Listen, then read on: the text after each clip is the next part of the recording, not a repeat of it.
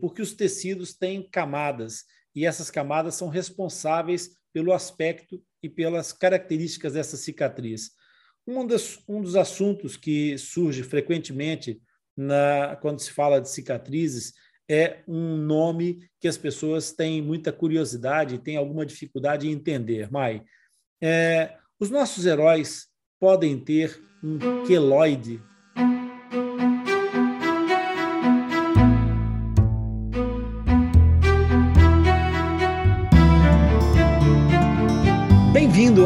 Atlas Lipcast, o ponto de encontro dos amigos do Lip.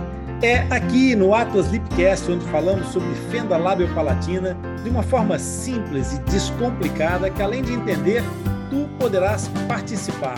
Basta enviares uma crítica, uma dúvida ou uma sugestão de um tema que o Lip irá incluir num dos próximos episódios, por isso, fica ligado. Meu nome é Rony Fúrfuro e eu sou médico dentista e tenho aqui comigo no estúdio Mailui Belisário. Olá, Mai! Olá, eu sou Mailui Belisário, cirurgia bucomaxilofacial. Nós tratamos fenda labiopalatina há muitos anos em equipas multidisciplinares e é esta experiência que nós vamos partilhar aqui no nosso Atlas Lipcast. Antes de começar o nosso episódio, eu quero perguntar uma coisa. Se você ainda não conhece o portal Atlas Lipcast, já tentou clicar no nosso site www.atlaslipcast.com e descobrir tudo o que nós podemos trazer para te ajudar a entender o tema da fenda labiopalatina? Então, depois de ouvir esse episódio, vá lá descobrir quantas novidades nós temos para ti. E esse episódio de hoje é a cicatriz, um tema sensível. Mai, esse é o nosso primeiro episódio daquela série de mil que a gente planeou fazer, não é? A gente planejou fazer uma série de mil episódios do nosso Atlas Lipcast e vamos começar exatamente pelo tema das cicatrizes. Bem-vinda a essa jornada. É uma alegria muito grande integrar-te na nossa equipa Atlas Lipcast. Então, muito obrigada. Para mim é uma honra fazer parte dessa equipe e temos muita coisa a falar. Mil é só da primeira temporada, né? Fantástico. É, aqui em Portugal tem uma, uma expressão que diz assim: é, aqueles dois, quando um desmata, o outro desesfola. Então é mesmo isso, a gente vai seguir essa, essa cadeia que a gente está completamente sintonizado. Nós hoje vimos uh, falar de fenda labiopalatina sobre o tema das cicatrizes e começamos o nosso, o nosso podcast hoje através de um conteúdo que nós gravamos numa live do Instagram. E esta live do Instagram nós vamos é, começar exatamente por trazer alguns conceitos iniciais. A seguir ao tema da live, vamos continuar a nossa conversa aqui no nosso Lipcast, na segunda parte desse episódio.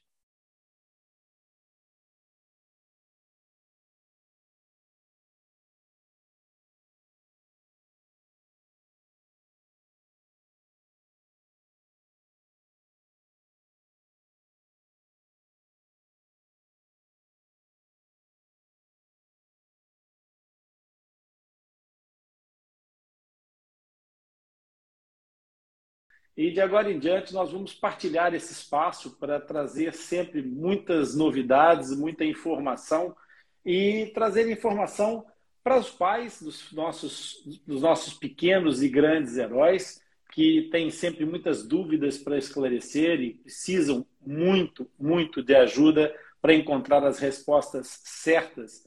E também para te ajudar a ti, fissurado, a trabalhar e a caminhar na, na, no caminho, na direção certa, para ter um sorriso aberto e sem aberturas. E, obviamente, não poderíamos deixar aqui de cumprimentar também a nossa audiência, que agora também vem é, de outras paragens ainda mais distantes. Buenas noches a todos os amigos hispânicos que hablan espanhol. Vamos a nosotros empezar hoy una nueva un nuevo tiempo de comprometimiento con vosotros también. Vamos a hablar tanto en portugués cuanto en español para que vosotros puedan también eh, compartir de todo el conocimiento que nosotros vamos a traer para los, para los pacientes de hendiduras labiopalatinas. Mai, nós hoje temos um assunto muito importante, não é? É, é um tema que a gente preparou com muito carinho, que achamos bem, bem importante, porque gera muitas dúvidas. Esperamos responder a maioria delas, ou todas. Uhum. Falamos Enquanto... já do que, que se trata? Eu acho, eu acho que é importante as pessoas saberem que a gente vai falar de um tema que machuca muitas pessoas e que, por vezes, transforma-se é, num obstáculo adicional do processo. E quando, na realidade, ele é apenas uma, uma consequência de uma, de uma das fases terapêuticas. Nós vamos falar hoje sobre cicatrizes. Isso. Hoje vamos falar sobre cicatrizes, que, como você falou, pode ser tomado como uma, é uma consequência, mas é uma consequência positiva. Ela vai deixar uma marca de uma fase muito importante dentro do tratamento da fissura. Então, é, talvez antes de começar a definir ou falar sobre o que, que é, também é isso, mostrar que é uma marca e que é uma lembrança e que ela serve até como um ponto de no qual muito assim fazer amizades, começar uma conversa, porque toda vez que as Isso. pessoas perguntem o que que você tem aí, que marca é essa? Então, os pacientes devem sentir orgulho disso, saber que é parte da sua história e tem muita história para contar e tem muita coisa interessante, muita coisa linda para comentar. Então, Exato é uma marca que significa que você livra muitas batalhas. Exatamente, é, é a história de vida. Então, é a parte muito, muito positiva de ter uma marquinha. Então, uma cicatriz é uma história de vida. É, e, e o, o, aspecto emocional que gera todo esse processo, porque aquilo que a Mai está a levantar como, como uma questão primária é a aceitação. O processo de aceitação de si mesmo é muito importante. As pessoas precisam compreender-se e aceitar-se como são. E claro que as, algumas marcas serão é, realizadas por uma, por uma mão maravilhosa de um cirurgião, mas outras marcas a, o próprio tempo fará.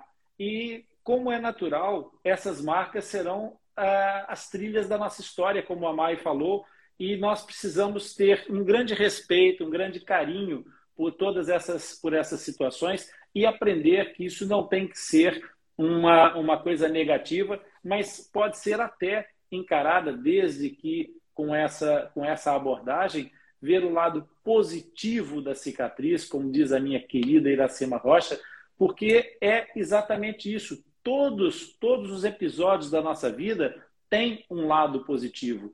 E como dizia o monge lá do Tibete, não é? Nós vamos ter sempre dois lobos a, a soprar nos nossos ouvidos e um vai tentar dizer que a cicatriz pode ser ruim ou pode ser uma, um aspecto negativo, o outro vai nos mostrar o caminho para viver bem com essa cicatriz, e esses dois lobos vão andar sempre em guerra.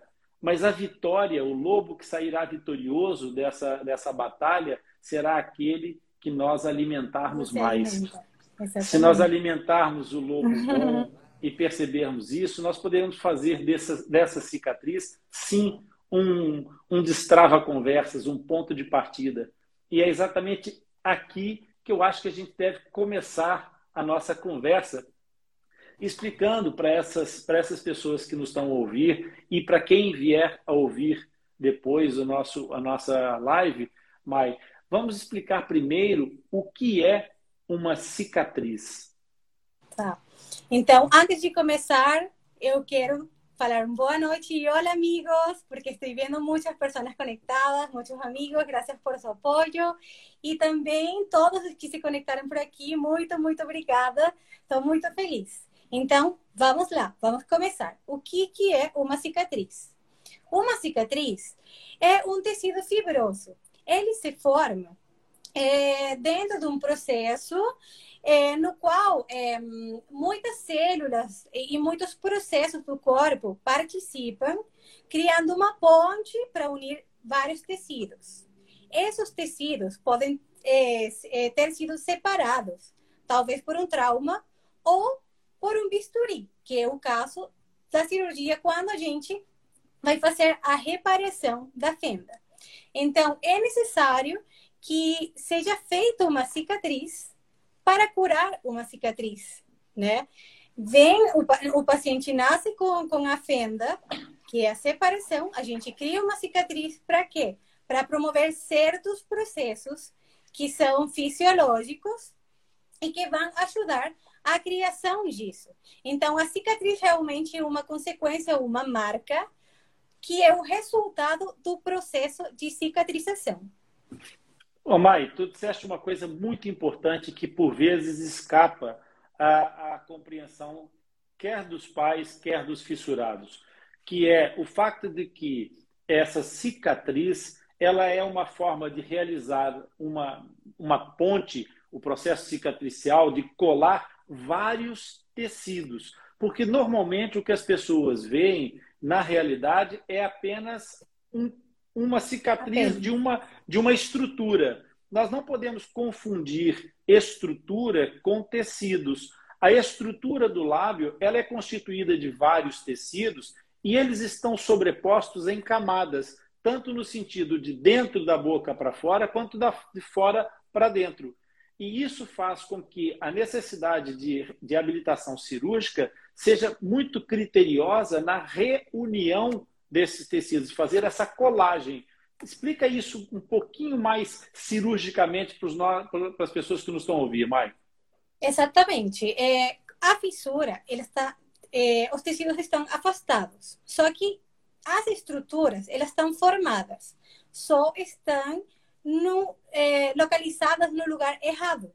Então, mediante a cirurgia, a gente faz uma incisão dos tecidos, separa esses tecidos e a gente junta eles nas camadas que deveriam estar unidas. Então, tem muitas partes. Tem a parte da mucosa, tem músculo, tem pele. E todos esses tecidos devem ser bem diferenciados, bem separados na hora da cirurgia, delicadamente, criteriosamente, para é, depois juntar através de suturas e de diversas técnicas de sutura que são feitas com diversos fios para juntar e aproximar esses tecidos. Então, não é só a pele, não é só o que a gente vê.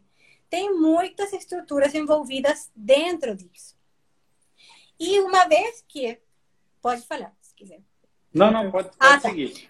Uma vez que é realizada essa união então, começam muitos processos dentro é, do corpo, que já comentei que são processos fisiológicos, que é, eles são definidos, assim, de uma maneira geral, como as fases da cicatrização. Essas fases são necessárias para que a cicatrização aconteça, para que é, esse resultado que a gente espera aconteça ele ocorre, é, tem várias fases, que são principalmente quatro. No começo é a fase da coagulação, que é a fase inicial. Uma vez que a gente faz a cirurgia, tem vários processos. O principal que o corpo faz é um processo de proteção, que seria a coagulação, a formação de um coágulo. Como? Está sangrando, o corpo vê um processo para evitar que o sangue fique para fora do corpo, que tem uma hemorragia. Então, a, o começo é a coagulação. Isso é, chama outras células dentro do corpo que vão chegar até o local onde foi realizada a cirurgia e começa uma fase da inflamação. A inflamação, às vezes, é vista como um processo negativo pelas pessoas, né? Porque assusta, porque hum, ela né, tem o edema, que é assim, muda o tamanho, fica inflamado, fica inchado, mas é um processo que a gente precisa. A cicatrização precisa da inflamação, porque nesse momento muitas células de reparação vão chegar no local da cicatriz, no lugar da lesão, por assim falar, porque uma cirurgia é uma lesão, só que é uma lesão controlada. É, então, essas células vão chegar aí e vai começar a fase da inflamação. A fase da inflamação dura em torno de uns 4 a 6 dias. Depois dessa fase vem a seguinte, só que o corpo não é como uma receita de bolo, né? Porque é biologia. Então, tem corpos que têm esse processo um pouquinho mais acelerado e outros que um pouquinho mais devagar, que também depende de muitos outros fatores. Então, vem a uhum. fase da proliferação, que é quando começam a se regenerar os tecidos. Então, o principal tecido de uma cicatriz é o colágeno. Então, para a gente lembrar, é a cola. Como cola uma cicatriz? Então, é isso que permite que a cicatriz se forme e que. Ah, que a cicatriz se forme. Desculpa, que estava lendo um comentário. Que a cicatriz se forme e que se, é, continue a reparação. Então, tem parâmetros. Não é tipo, em algumas pessoas é um pouquinho mais acelerado, em outras um pouquinho mais devagar, mas isso tudo está dentro. Assim, a gente vai avaliando para ver se é dentro da normalidade, ok? Uma então, coisa importante, Mai, que, que eu acho que não, a gente não deve passar sem, sem explicar isso, é que quando essas células cicatriciais são acionadas, nós estamos falando de uma, quando tu falasse da cicatrização controlada, nós estamos falando que o tecido vai trabalhar com células é, jovens do próprio tecido, no caso de uma cicatrização normal de uma cirurgia controlada. O que não acontece quando ocorre uma infecção dessa cirurgia. Aí o processo é completamente diferente, nós vamos falar a seguir. Portanto, só para que vocês percebam que o controle dessa, desse processo cirúrgico é essencial e daí a necessidade de tantos cuidados em relação ao pré, trans e pós-cirúrgico. Exatamente, porque na fase da inflamação, também o corpo começa a se defender. Se tem alguma é, algum microorganismo, alguma bactéria. É nessa fase que o corpo está com uma atividade maior para tentar atacar isso, tirar essa parte e que não interfira na fase da cicatrização. Então, tudo isso é dentro da cicatrização.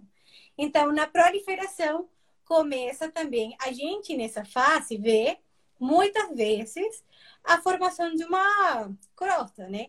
sobre a, a cicatriz, porque é o mesmo corpo protegendo algo que está acontecendo embaixo disso. É como uhum. se fosse, ah, eu vou criar uma, um, um teto aqui, porque se chove, eu não vou me molhar. Então, é a mesma coisa, tá? Estou vendo que Isso. estão surgindo várias perguntas, assim que várias a gente terminar essa fase, a gente responde, que são necessárias Isso. aqui. Então, Exatamente. dentro dessa fase da proliferação, se formam novos vasos sanguíneos, novas conexões entre tecidos que não estavam conectados antes. Então, para responder uma das perguntas aqui, a cicatriz pode ficar vermelha por muito tempo na fase de proliferação, que quando muitos vasos sanguíneos estão se formando, tem a união, essa fase começa desde o dia 4, vai até o dia 24, por exemplo, mais ou menos.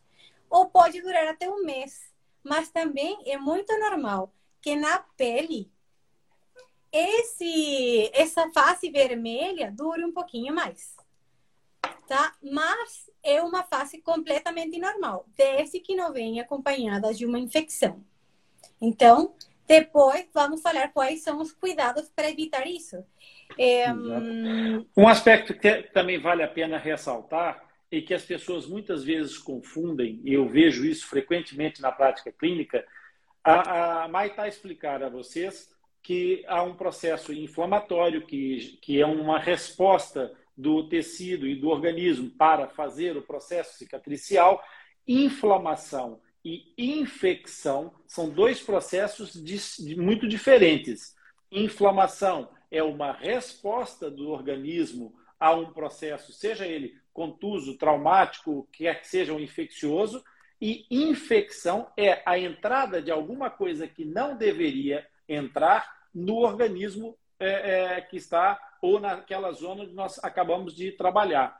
Por isso, é a inflamação, que é aquilo que as pessoas veem dividido em quatro sintomas, que é calor, rubor, tumor e dor. Esses quatro sintomas estão associados à inflamação, mesmo que não haja infecção. Portanto, ter infecção é uma outra, um outro procedimento, é uma outra situação que pode complicar ou agravar o, o processo cicatricial, fazendo com que a inflamação, com que esse período do vermelhão acabe por ficar mais extenso e, consequentemente, mais doloroso, mais volumoso. Portanto, aquilo que eu disse, calor, porque aumenta a atividade celular naquele tecido, processos da inflamação, calor. Rubor, por como aumenta o aporte sanguíneo naquela região para aumentar as defesas, fica avermelhado. O, é, o tumor é o aumento do volume, porque há mais líquido entre as células, portanto, aumenta o volume do tecido, e a dor acontece como um processo dos, dos mediadores químicos inflamatórios que excitam os receptores é, dos, dos nervos, provocando então essa, essa agitação dolorosa com trans, transmissão de impulsos elétricos da, da dor. Por isso, essas, essas situações, a inflamação não é necessariamente má, ela faz parte do processo. A infecção é que deve ser evitada. Desculpa te Exatamente. cortar, mas só para a gente Não, tranquilo, super certo, porque é isso. A inflamação não pode ser vista como algo ruim, desde que seja controlada e bem vigiada também, né? Então, foi bem, bem, assim, ótima a sua, a sua colocação. E depois disso tudo vem a fase da maduração. Quando acontece isso, é porque já a fase da vermelhidão passou, o tecido começa a ficar mais parecido com o tecido vizinho, tipo, mais da cor da pele. Então, é porque o tecido já começa a epitelizar, quer dizer, se parece e cria células é, daquela, daquela camada aonde ele se encontra. Então, o epitélio, que é a parte mais superficial aqui da pele, por exemplo, então já quando está na fase final da cicatriz, aí já começa a ser cada vez mais imperceptível a cicatriz.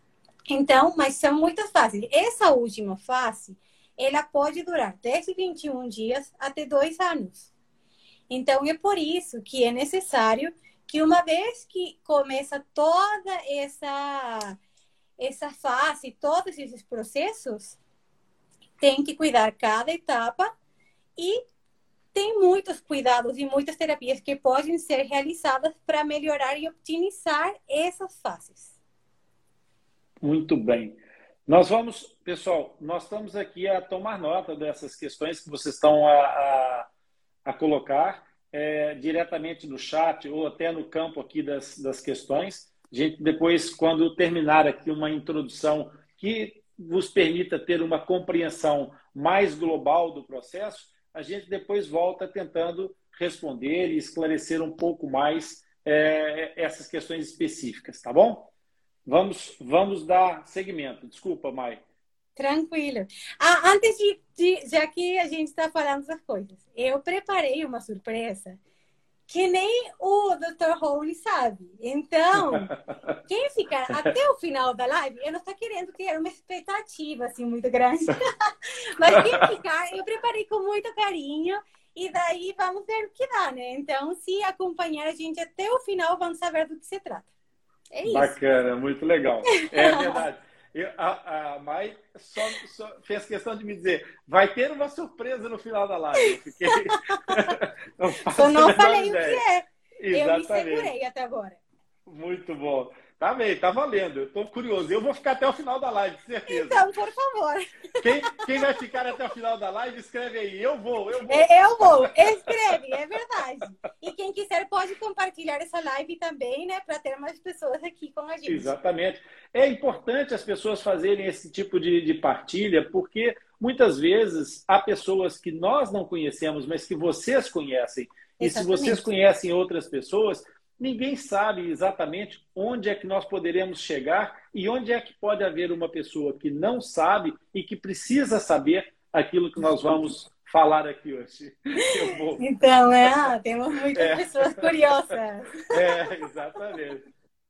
Bacana, bacana. Olha, já tem compartilhamento e tudo. Muito bem. A gente está aqui para nos ajudar, é isso mesmo. Vamos, vamos seguir, vamos seguir. Isso. Então, a, a Mai estava explicando o processo da, da, da, cicatrização, né? Porque, na verdade, quando a gente fala de cicatrização, a gente está falando de um tecido muito especial, né, Mai? É, é, o tecido cicatricial ele tem algumas componentes que não estão necessariamente na mesma proporção nos tecidos normais. E isso é muito importante, quer do ponto de vista da reestruturação do tecido, quer de um ponto de vista essencial, no caso das fissuras labiais, por exemplo, que é a recomposição da função. Nós também precisamos nos preocupar com a função dessa, dessa, dessa estrutura. Por isso, esse tecido é especial, por que especialmente, Mai?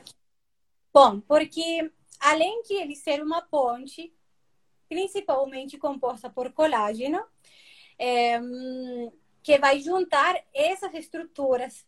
O importante é que, sim, externamente a gente vê uma cicatriz, mas internamente também existe uma. Tem muitos tecidos que são necessários para a expressão facial, para a comunicação, que estão envolvidos nesse, nesse processo. Então, é especial por isso, porque um tecido que, uma vez que ele é formado, que uma vez que ele é bem cuidado e chega até o fim do processo de cicatrização, ele é um tecido muito forte. E então, esse tecido, uma vez que cria essas pontes, dificilmente esse tecido vai ter alguma alguma interrupção de novo. Então, por isso que, por exemplo, tem muitos cuidados que dentro da cirurgia a gente tem que tomar, porque tem que aproximar exatamente, juntar o tecido a mucosa com a mucosa, o músculo com o músculo e a pele, porque depois disso não é uma cicatriz só, ah, eu cortei aqui e, e é uma parte que não tem movimentação. É algo que sempre a gente está usando. Está usando para se expressar, para falar e para é, dar até a cara para o mundo. Então, é bem importante. Então, cuidar disso é muito importante e temos que recuperar a função. Então, tá, tem muita coisa envolvida numa cicatriz de uma, é, de uma cirurgia de fissura. Mailui, deixa-me só fazer aqui uma pequena intervenção é, para o nosso público em espanhol, porque há, uma, há uma, um pedido aqui que eu acho que é muito importante, do Carlos Rivera. Carlos, Habemos de volver a hacer una, una live, pero quizá toda en español para que vosotros puedan compartir y, aprovechar mejor de, de, toda la explicación que Luis está proferir aquí y que está haciendo una charla maravillosa. Por esto nos quedaremos con el compromiso de programarnos y hacer una, una data para una fecha para, para hacer todo eh, repetido, pero en español. ¿Vale? Muchas gracias por, eh, por venir, Carlos Rivera. Pienso que es cirujano, ¿verdad? No. ¿No? Muy bien. Pero luego, luego lo haremos. Exactamente. Luego, luego vamos a hablar en español porque también hay muchos amigos que se están conectando Agradezco el apoyo de todos y sí, lo vamos a hacer en, en español también. Esa es la idea. Muy bien. Ok. Então, vamos seguir aqui. Vamos seguir. Nós estamos, nós estamos falando sobre esse tecido especial, porque é, todo, todo esse tecido conectivo que a Mai, a Mai está explicando para vocês, a nível muscular e a nível epitelial, as camadas elas têm propósitos diferentes. E, e, de fato, toda essa, essa situação da mímica facial, ela é extremamente importante porque ela promove uma, um equilíbrio da face. Lembrando sempre que esse equilíbrio da face traz à, à, à luz uma, um conceito que eu acho que é extremamente importante. É, as pessoas preocupam-se muito com simetrias e quando nós falamos de fendas, especialmente as fendas unilaterais, muitas vezes nós não estamos em posição de pleitear um conceito de simetria. Mas, na verdade, aquilo que é importante que as pessoas tenham a noção é que a beleza está na harmonia e não na simetria. E simetria nem sempre pode ser harmônico numa face humana. Por isso, o, o, o detalhe da diferença, muitas vezes, é aquilo que faz com que nós consigamos identificar algumas características da beleza. Por isso, eu, inclusive, quero é, ressaltar que há, nesse momento, em, em, em, evolução, um trabalho fantástico de uma, de uma menina fissurada que conta a sua história e que conta a história criando um, um projeto é, digital chamado Beleza Fissurada. Quem não conhece deve procurar. É, penso que é Raíza o nome dela. E, Raíza. Exatamente. Era importante que as pessoas percebessem como é bonito perceber a beleza que vem de dentro e que expressa-se na harmonia e no valor da autoestima. É lindo ver a forma como a Raíssa se expressa, é, quer em termos é, é, estéticos meramente, quer da forma como ela é, a, ensina as pessoas com o seu exemplo a terem uma, uma elevada autoestima, a despeito de ter ou não ter simetria e cicatrizes. Essa, essa é um, um dos grandes exemplos que eu acho que é fantásticos. E, por isso, quem puder é, acompanhar o trabalho da Raíssa é, deve fazê-lo, chama-se Beleza Fissurada. Sim. Só fazer esse parênteses. Eu ainda não conheço a Raíssa, é, qualquer dia vou, vamos convidá-la Ô, ô Mai, para gente trazê-la aqui e conversar Eu não conheço, mas pelas redes eu sempre fico elogiando ela, porque ela faz um trabalho fantástico. Fantástico. E ela é muito linda, é maravilhosa. É verdade. Vamos, vamos dar sequência, porque esse, esse processo do, do, dos tecidos, eu acho que ficaram mais ou menos esclarecidos para as pessoas. Agora, quando nós falamos de cicatrização, falamos de um processo de cola, né, de, de, de reunião de um tecido que nasceu separado ou foi separado por um trauma ou por uma, por uma lâmina de bisturi, não importa, seja qual for, mas vai gerar então uma cicatriz, uma marca da união daquele tecido. E a pergunta que algumas mães nos fazem é se essa cicatriz, com o tempo, pode desaparecer, Mai? Isso tem muitas é, características que são individuais do organismo, né? Porque a gente fala em biologia, não é uma ciência exata e depende de muitos fatores. Então, tem a parte interna do equilíbrio dos pacientes, da alimentação dos pacientes, da qualidade nutricional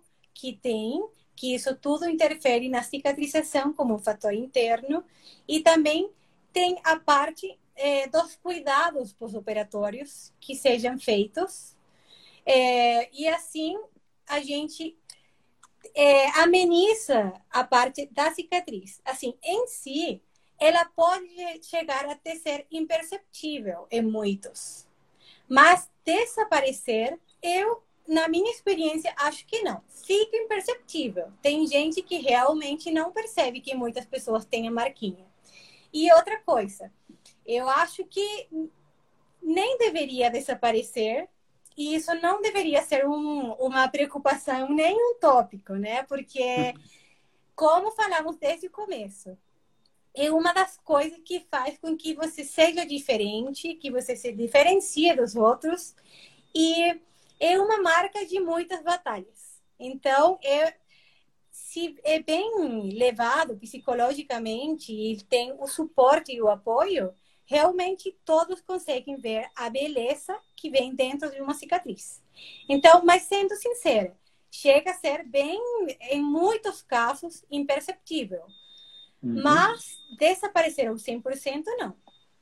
É, uma das coisas que as pessoas têm que é, ter em linha de conta, que a Mai chamou atenção e convém reforçar, é que os tecidos não são iguais, as pessoas não são iguais.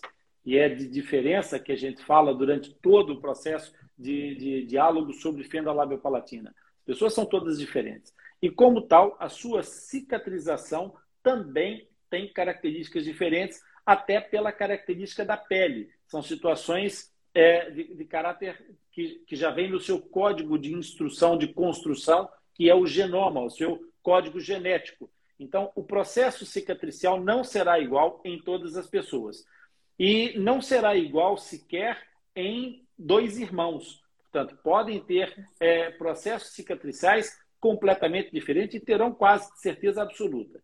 Então, essa marca que a, que a Mai é, refere, que pode ficar quase imperceptível, é realmente isso, ela pode ficar quase imperceptível, mas outras pessoas terão certamente um desenvolvimento de outro tipo de tecido cicatricial um pouco mais complicado e com mais outras, outras é, é, substâncias que vão participar desse processo e que transformam essa cicatriz em algo mais perceptível e mais visível e principalmente mais longevo, mais duradouro. Uma das questões que marca certamente essa diferença é exatamente a, o fato de ter uma cicatriz só inflamatória, com um processo cicatricial inflamatório ou com um processo cicatricial infeccioso.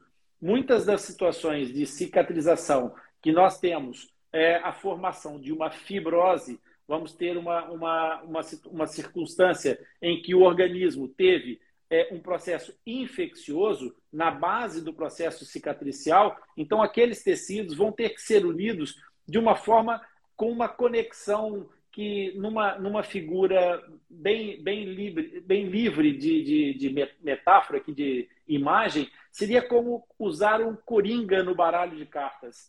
É fazer com que uma determinada substância que o nosso organismo usa para tudo, mas que não tem função específica nenhuma, é faça parte desse processo de colagem, que é exatamente a fibrose.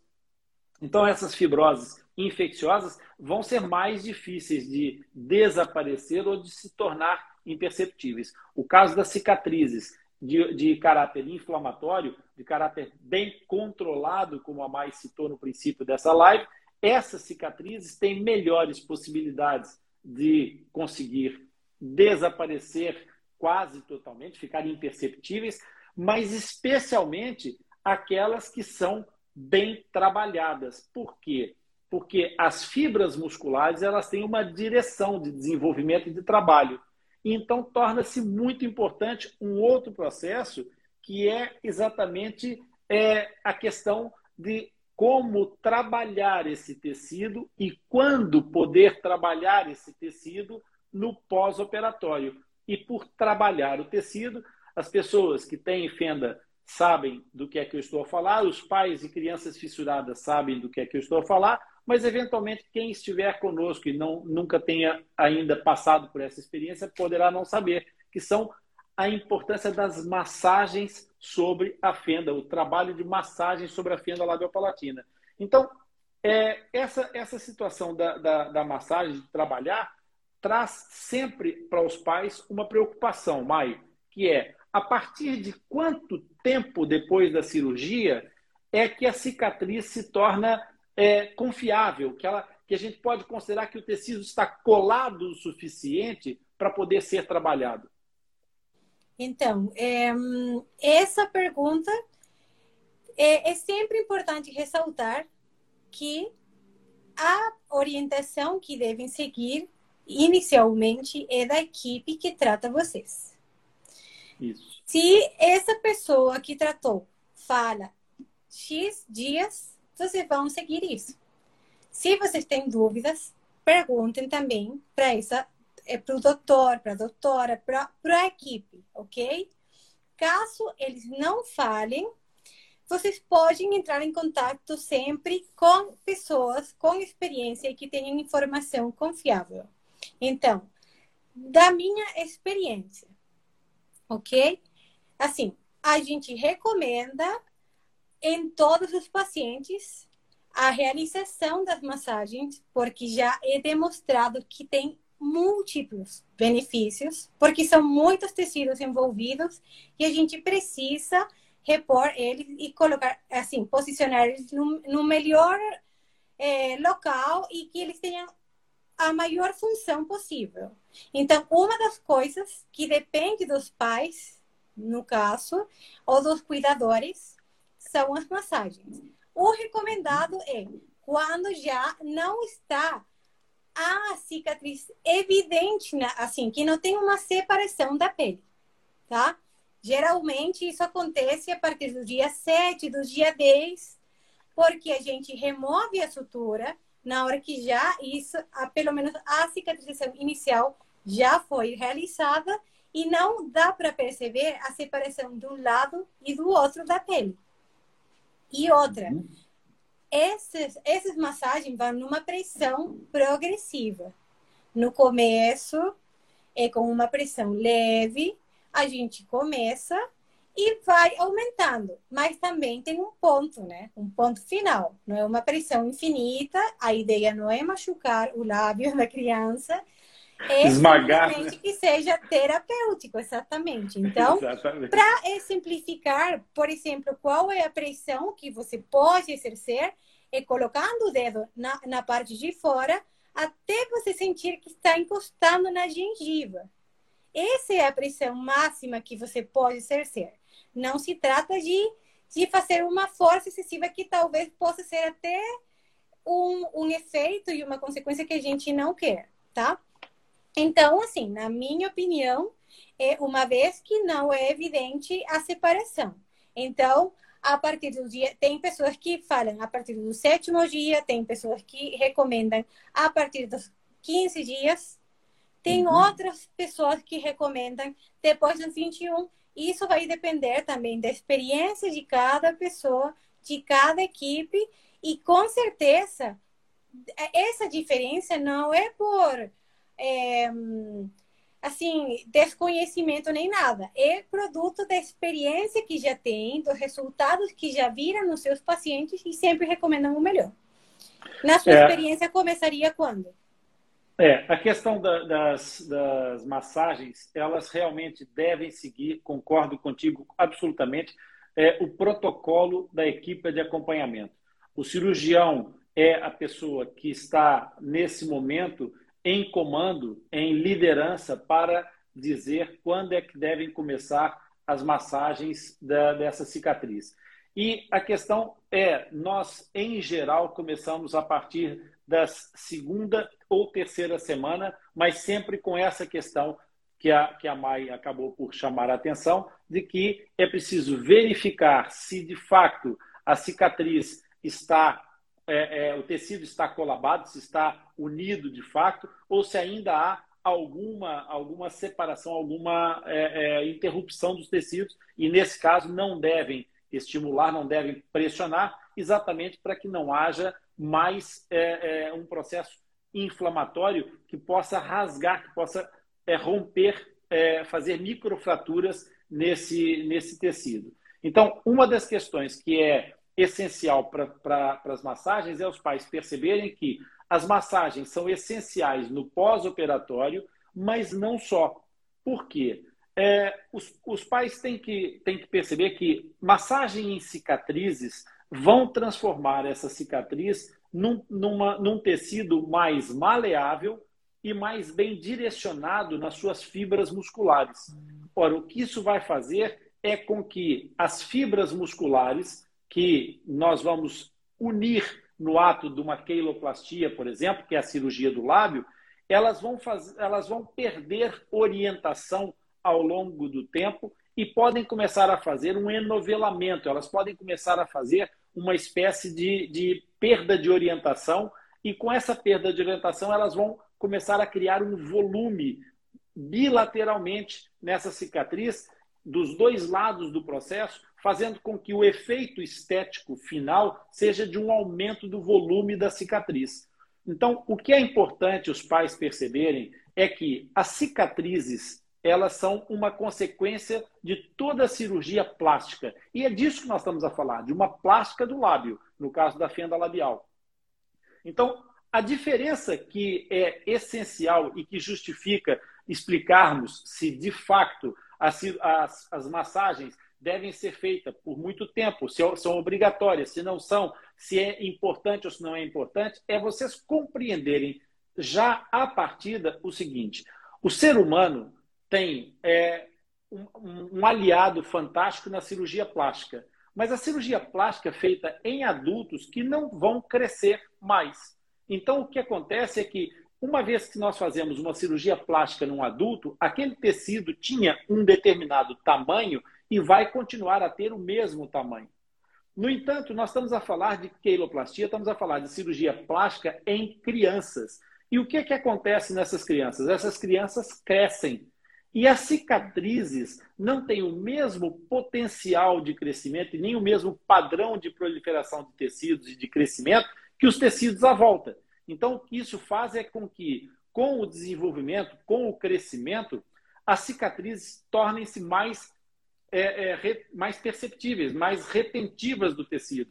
Então, é essencial que as massagens mantenham a informação para esse tecido, tanto da sua elasticidade, quanto da, do direcionamento das fibras é, é, musculares, para que essa cicatriz possa evoluir o mais próximo possível do tecido que está a ser desenvolvido. Então, é importante fazer as massagens sim, por causa da pele, da imagem da cicatriz, mas também por causa da função e do crescimento dessa criança. Então, começar, a cicatriz, começar as massagens deveria ser uma questão major para toda a gente, é muito indicável, é muito recomendável.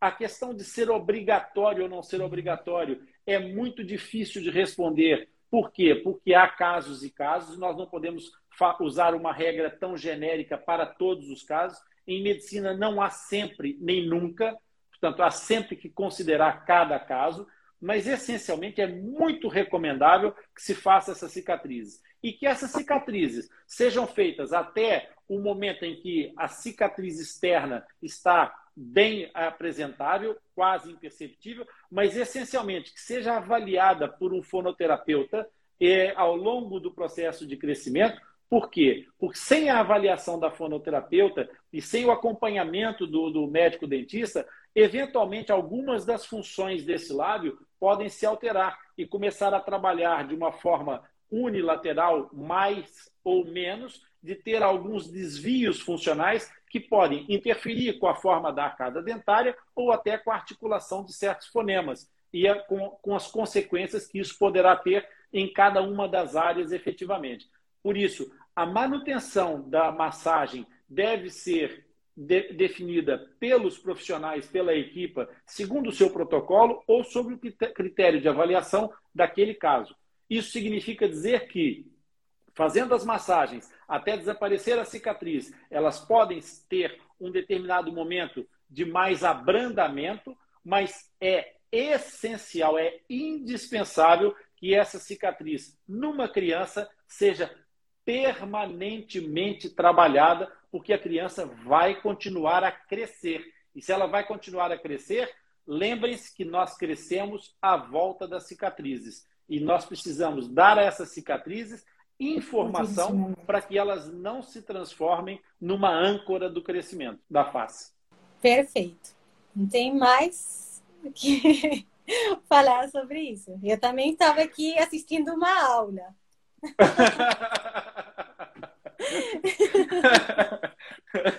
que, é, eu, acho, eu acho que é, é, bacana a gente ter essa, essa possibilidade. É, eu li aqui num dos comentários o aspecto importante da, da, das pessoas perceberem que, de fato, a multidisciplinaridade, a transdisciplinaridade é essencial no processo da fenda labiopalatina. Não existe tratamento de fenda labiopalatina que seja é, bem sucedido sem uma abordagem multidisciplinar. É muito importante que todas as pessoas que pretendem uma reabilitação estejam acompanhadas por uma equipa multidisciplinar, tá bom?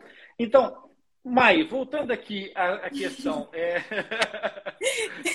eu tô, Depois eu tô vendo aqui os comentários. Eu vou falar agora. Eu fiquei ouvindo aqui os comentários, estou vendo aqui umas, umas coisas muito legais. Olha, é... será que há alguma forma de prevenir ou de preparar os tecidos para ter uma melhor cicatrização? Será que há alguma coisa que, que a gente possa fazer para que isso aconteça?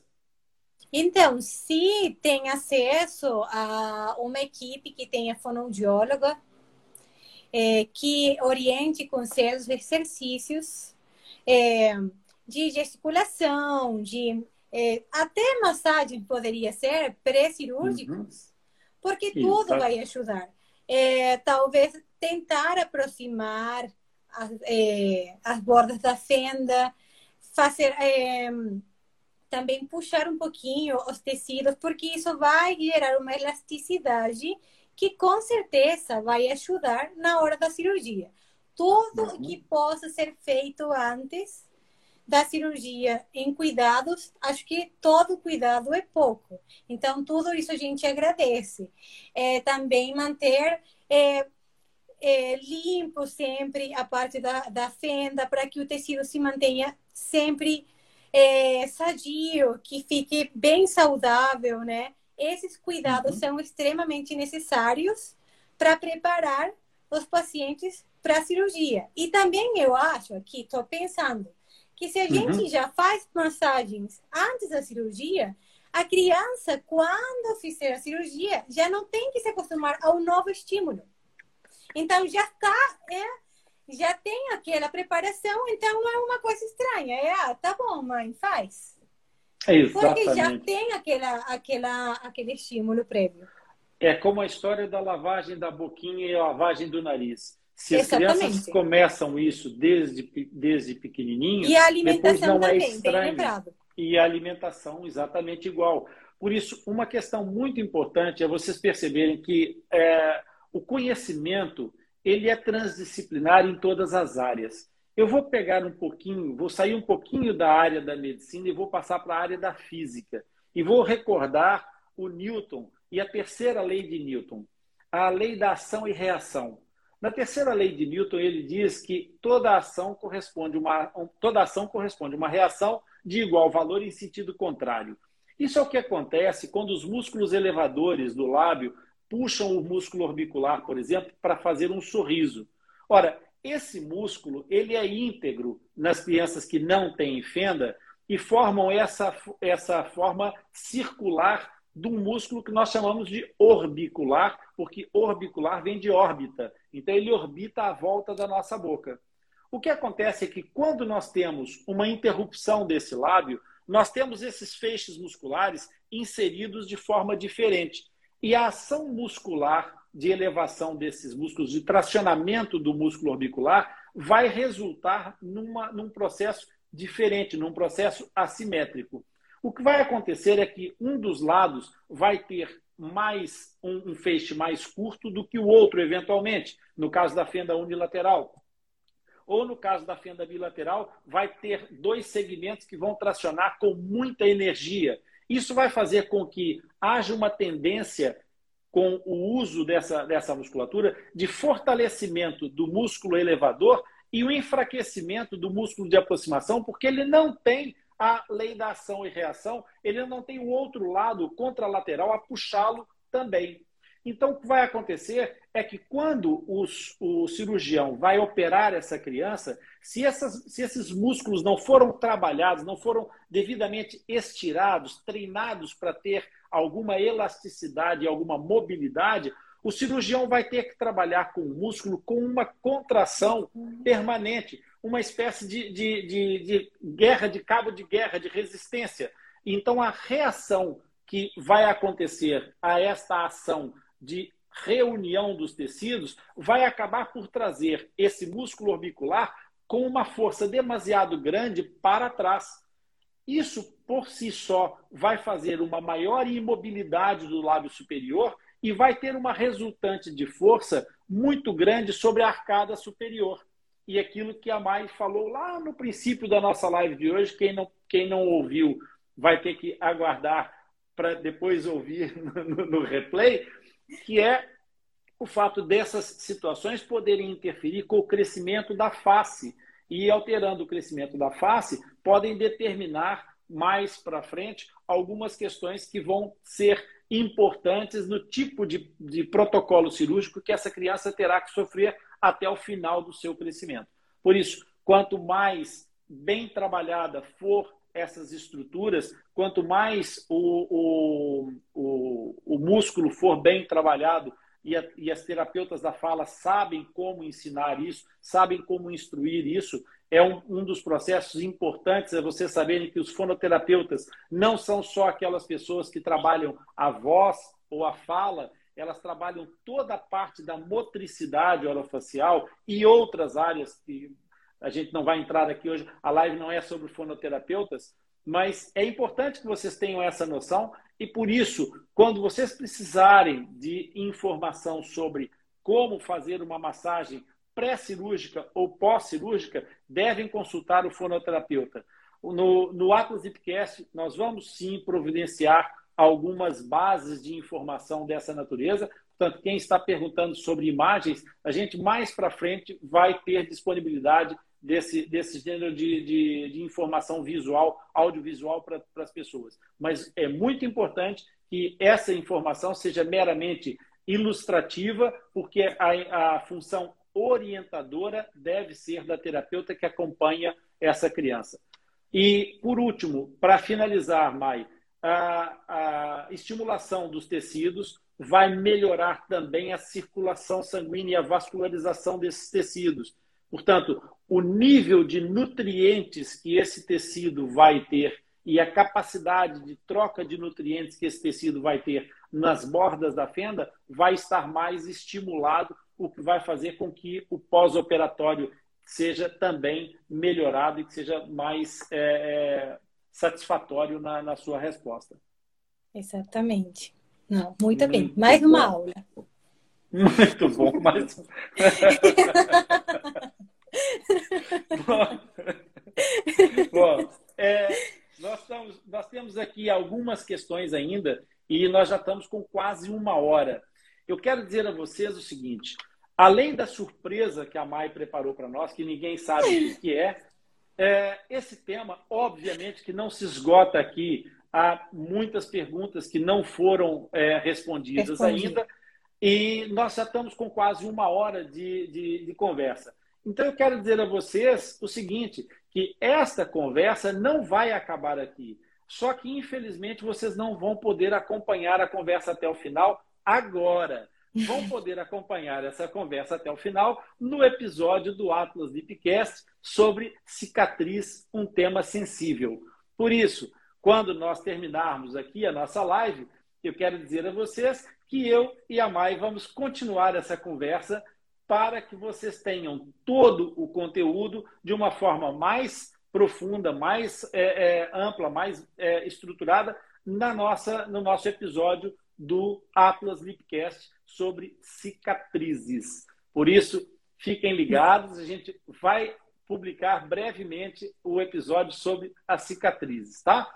Eu queria, primeiro, antes de passar para a próxima questão, Mike, te sugerir o seguinte: vamos dar uma olhada em algumas das, das perguntas que a gente tem aqui, porque tem algumas questões que eu acho que são bem importantes.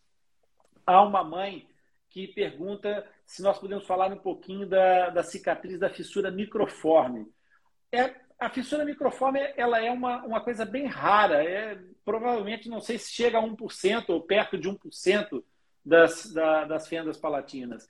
E ela tem um processo cirúrgico que, dentro, dentro do problema, do tamanho do problema que ela apresenta, ela provavelmente, não sei qual é a sua, a sua noção, Mai, mas é, existem técnicas até bem pouco invasivas para esse tipo de, de, de, malformação. Fala um pouquinho para essa mãe sobre a, a cirurgia da fenda microforme. É, porque ela seria como uma, já bem, um, como uma cicatriz. Uma cicatriz fica aquela, aquela forma exatamente. Então, geralmente, ela não comete tecidos muito profundos. Só que sim, precisa de uma reposição para um melhor resultado. Então, tem técnicas de microcirurgia, de micro é, retalhos que podem ser uhum. realizados e assim é menos invasiva a cirurgia e o resultado é muito bom porque minimiza ainda mais uma uma cicatriz que já é, é pequena, quase imperceptível, fica melhor. E não é só pela questão da cicatriz, senão reposicionar aqueles tecidos que, como Exatamente. você já falou super bem, já explicou, eles não estão bem inseridos. Então, realmente Exato. é mais por questão de função do que de estética. Uhum. E tem envol- envolvimento das duas, não tem como desligar uma da outra. Claro. É, essa, no fundo, o que é importante, as técnicas mi- minimamente invasivas, aquilo que procuram é fazer um, um- um- uma inversão da camada muscular, uma pequena. É como se fosse uma divisão da camada muscular é, para permitir que esse músculo passe para o outro lado, Exatamente. o músculo de um dos lados passe para E o tenha outro a lado da fissura. continuidade E então necessária. faça, exatamente, faça esse processo de continuidade. Então, o que os cirurgiões fazem é, com uma incisão muito pequenininha, fazer o descolamento da camada epitelial, do conjuntivo e do músculo, e depois fazem a incisão no músculo, fazendo com que haja uma desdobragem desse músculo para o outro lado, ele perpassa a zona cicatricial, que é essa tal cicatriz minor, que é- que é uma interrupção no fundo, essa, cicat... essa microforme, ela, ela é como se fosse uma fenda que na hora, na última hora lá na gestação, alguém se lembrou e falou: não, não, não, não vamos deixar ela aberta, fecha aí, fecha aí. Então ficou aquele fechamento assim de última hora, tá? É mais ou menos essa a ideia. Por isso, então ficou a- o sinal da fenda, mas a, a cirurgia foi feita pelo pelo outro cirurgião lá, é, que, que fica tomando conta de nós todos. Ou talvez isso. também alguém que começou um pouquinho atrasada a tarefa, sabe? Exato, exatamente. faz, mas faz o 80%. Não termina porque ah, não comecei na hora que Não falaram. Então pode ser também, né? Exatamente, exatamente. É uma figura, é, é uma figura dessa, dessa natureza. Então, essa, essa, esse objetivo de fazer a, a, a- a cirurgia, ela é importante exatamente para que haja é, essa função, esse restabelecimento funcional.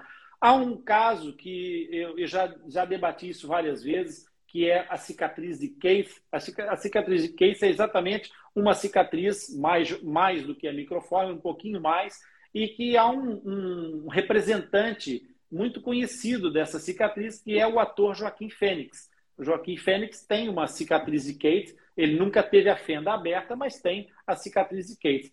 E, outra, essa ele já é ganhou funcional. Oscar. Então, é para vocês saberem que Sim. tudo que vocês é, sonharem e desejarem podem cumprir. A fenda não é um, um empecilho para isso, tá? Sim, e para e os rapazes que acham que a fenda pode transformar a sua vida em termos estéticos, vão perguntar ao Joaquim Fênix quantas chamadas telefônicas ele tem no, no telefone dele. Portanto, é melhor, é melhor nem querer saber. Por isso, essa é uma questão importante que surgiu aqui. Outra questão importante foi é, como é que funciona a exposição solar no pós-operatório. Quanto tempo é que se deve evitar isso, Mai? Então, é bem importante, uma boa pergunta, porque tem que fazer a proteção solar, bem seja com filtro solar, e também evitar a exposição ao sol. Por quê? Porque é, esse tecido fibroso, ele não tem é, melanocitos. Então, ele Uhum. não vai ter a coloração que a pele tem, porque ele é só um tecido fibroso. Então, ele não vai ter esse comportamento de, se você se expor ao sol, ele passar, é, assim, pelas fases do, vamos falar, do bronze ou alguma coisa. Ele sempre fica um pouquinho mais claro. Então, ou pode passar de estar claro a ficar queimado, porque não tem a proteção natural é, da, é, da pele ou dos tecidos, porque eles são um tecido que ajudou a, a fechar mas que não tem essa ordem específica que teria se não tivesse a fissura. Então, realmente, tem que evitar a exposição solar, tem que utilizar filtro solar sempre, assim, também se é aquele filtro que é recomendado pelo pediatra e tal, né? Porque pode trazer alguma reação é, na pele do neném, mas no geral tem que cuidar, tem que proteger muito bem do sol. Isso faz parte do, do pós-operatório e também ajuda no resultado final. Muito bom, muito bom. Eu estou aqui a tentar encontrar algumas das outras questões que passaram por aqui. Vocês foram fantásticos hoje a acompanhar-nos. São os resistentes que estão aqui conosco até agora a nos acompanhar e, e, e a partilhar dessa, dessa experiência. E, e o mais bonito é nós percebermos aqui o fato de vocês também darem a, a, o vosso contributo, a vossa, a vossa história, um parte da, da vossa história. Uma das, das, perguntas aqui que me passou, que era sobre haver um vídeo é, de como estimular as cicatrizes. Portanto, isso a gente vai, vai é, é, faz parte do nosso, do nosso projeto de, de, de emissão de mais conteúdo para vocês. A gente tem é, algumas, algumas questões em termos de, de vídeo que estão sendo preparadas com muito carinho, que vocês vão, vão gostar com certeza absoluta. Na verdade, 2022 vai trazer muitas novidades, muitas novidades para vocês. é muito, é muito bonito cada vez que a gente consegue é, encontrar alguém que, não sendo fissurado, tem esse amor pela causa da fissura lábio-palatina. Eu costumo brincar que sou fissurado de coração e o coração da Mailui é fissurado também. Com certeza. Por isso, Venezuela, tu hija es maravillosa.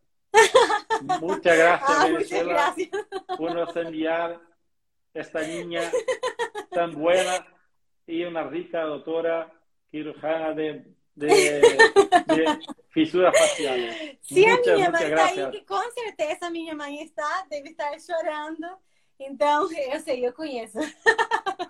Mas muito obrigada mesmo, realmente, fico muito feliz. E tudo o que a gente aprendeu até agora é para partilhar com vocês, porque aquilo que a gente mais quer é ver sorrisos abertos sem aberturas.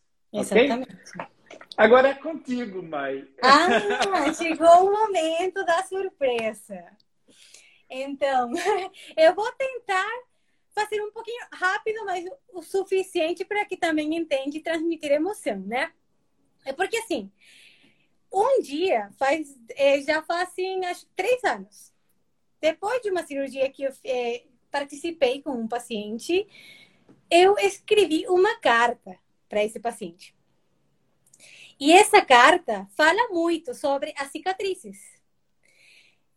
Assim, você escreve e isso é atemporal, né? Depois chega a, a uhum.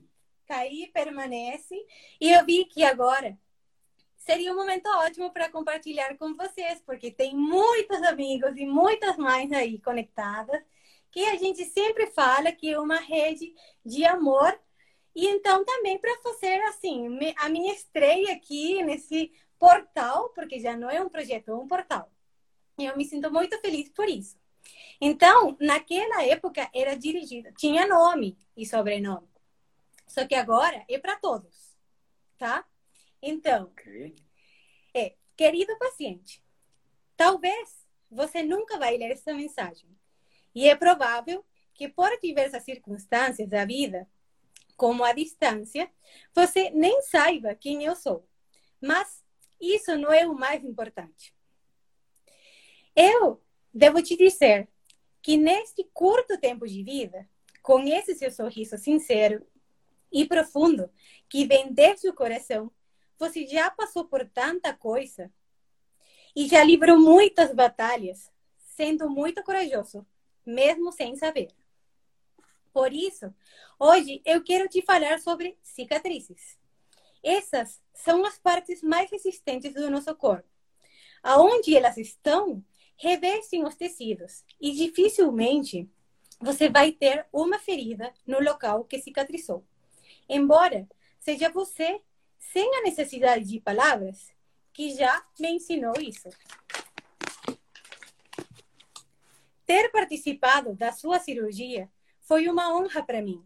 E eu sinto uma imensa alegria de ter feito algum aporte para que esse sorriso dos seus olhos, que vem da sua alma, hoje encaixe com o sorriso dos seus lábios. Você representa muitas crianças que, sem saber, e mesmo antes de nascer, já nos ensinam sobre resistência, resiliência e nos impulsam a fazer tudo o que for preciso para ajudá-los. Hoje, eu recebi um vídeo seu andando e eu achei muito incrível. Mas saiba que antes disso, você já deu passos gigantescos, porque a sua jornada começou muito antes de você saber andar. E já percorreu um caminho no qual você mudou e mudando me transformou. Hoje, eu me sinto uma pessoa diferente, mais atenta, e você me ajudou nesse despertar. Agora, continue seu caminho, continue crescendo, eu tenho certeza que se algum dia você duvidar da sua força e dos seus talentos, que, spoiler, na vida adulta, isso acontece mais frequentemente do que todos gostaríamos. Você sempre terá alguém do seu lado para te lembrar tudo o que você já venceu e da força que você tem. Gratidão e carinhosamente, a tia Mai. Que lindo, tia Mai. Que lindo, tia Mai. Pô, é, é, palavras para quê? É, Mila, Mila Belisário, tu madre, ¿verdad? a minha mãe. Mila. Isso. que Dios, que Dios te bendiga por toda la vida, por poner então, bem-vindos à segunda parte. E nesta segunda parte nós vamos agora Amém. continuar é o assunto das cicatrizes noutras é, profundidades do tema. E grandes heróis, e profundidades por quê? Porque os tecidos é têm camadas. E essas camadas são responsáveis pelo aspecto andar, e pelas características dessa cicatriz. Maia, tua, um, dos, um, dos, assuntos que palavras. surge frequentemente na, quando se fala de cicatrizes é um nome que as pessoas têm muita curiosidade e têm alguma dificuldade em entender. Mai, é, os nossos heróis podem ter um queloide? Tá, então para começar, é, vamos definir o que é um queloide, que é o engrossamento ou a elevação da cicatriz. Então, ela fica mais evidente e tem um crescimento que não é o esperado. Então, pode é, ser considerada como talvez uma complicação pós-operatória, pós-cicatriz. Então, sim, é, pode é, pode ter um queloide, a cicatriz do lábio. Então, ela é uma disfunção do processo cicatrizal, porque tem o colágeno, que é uma proteína que se encontra no corpo, em muitos tecidos, ele é produzido em excesso nessa região. E então, ele pode gerar o que a gente conhece como queloide, que é a elevação da, da cicatriz, das bordas da cicatriz. Perfeito. E, e sendo, sendo uma, uma característica muito particular da cicatrização, é a questão que os pais têm sempre é, é, para nos colocar é se é possível tratar, se é possível resolver esse problema do, do surgimento de um queloide. É possível tratar um queloide, Omai? Então, é, é possível sim, e também é importante ressaltar que é sempre bom fazer o tratamento de forma temprana. Se os pais veem que a cicatriz tem alguma alteração ou algo que eles acham que não é normal, então seria bom eles consultarem com a equipe que está tratando. É só um olhar um pouco mais apurado, uma pessoa que tem um certo conhecimento, que sabe do processo cicatrizal, vai conseguir diferenciar se realmente ele está se transformando num queloide ou se é um processo temporário da cicatriz. Então, quanto mais é... cedo, melhor. Exatamente, quanto mais cedo, melhor. E tem sim, tem tratamento. Uhum. Aí isso vai depender da extensão do mesmo, tá? Ele, é, às vezes, é necessário que seja removido cirurgicamente, então seria uma outra intervenção, é, com certas, é, certos critérios, tipo uma microcirurgia para a gente eliminar esse tecido e assim melhorar a, a cicatrização e o aspecto da cicatriz. Hum. Também tem muitas outras alternativas antes de chegar na, na cirurgia, ou às vezes é preciso combinar, né? Uhum.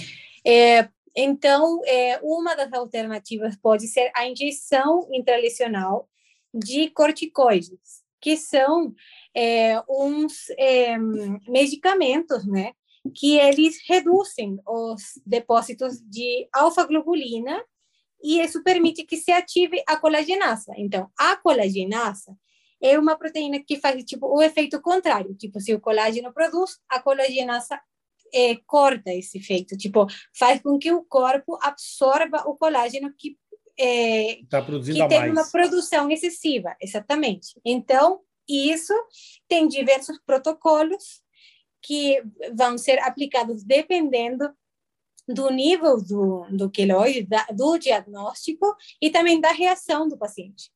Então, aí vai dependendo, a gente estabelece a aplicação, as sessões, e vai depender também muito da resposta do tecido.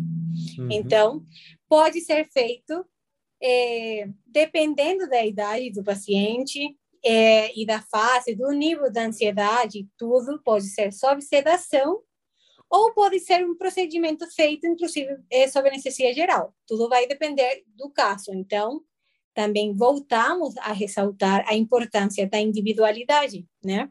Claro, claro. Sim, os tecidos não respondem todos da mesma forma, né, Mai? E, e, e, essa, e essa visão da individualização é muito importante. E uma, uma das questões que eu acho que também vale ressaltar é exatamente o fato de nós, quando usamos corticoides, ou é, é, nesse caso, o tratamento, nós estamos a fazer um tratamento que visa é, é, um trabalho de, de uma certa forma de desinflamar esse tecido, não é? De trazer esse tecido para um padrão é, de, de metabolismo, de, de, de recuperação da, de todos esses processos mais próximo da normalidade possível. Isso já por si só vai trazer uma melhoria muito grande ao processo. E depois, então, as técnicas acessórias poderão complementar. Há muitas técnicas acessórias para fazer isso, para além das plastias secundárias, há outras técnicas menos invasivas, mas a gente daqui a pouco fala sobre isso. Vamos, vamos nos ater aqui ainda nessa questão da, da, das cicatrizes primárias. Uh, quando, quando essas crianças têm a, a, a, cicatriz e essa cicatriz desenvolve um queloide que é muito é, pronunciado, que é muito intenso, que é muito visível, normalmente os pais têm a tendência a procurar uma correção para essa situação do ponto de vista estético, na ansiedade de obter um, re, um resultado esteticamente mais consentâneo com aquilo que os pais imaginam que seja o padrão da estética ou da aceitabilidade social.